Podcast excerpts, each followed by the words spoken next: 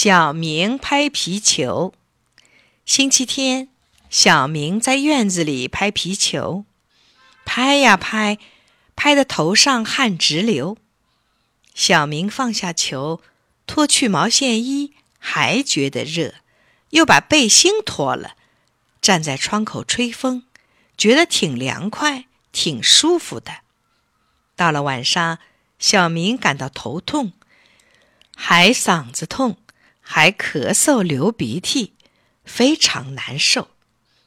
奶奶摸摸小明的头说：“哎呦，你感冒了？你是什么时候受了凉啊？”小明告诉奶奶：“上午拍皮球的时候，我热得满头大汗，把毛衣、背心全脱了，又在窗口吹了风。”奶奶说：“哦，原来是这样啊！你应该在活动前。”先脱掉一些衣服，活动后再穿好。出了汗又要用干毛巾擦掉，这样才不会着凉感冒。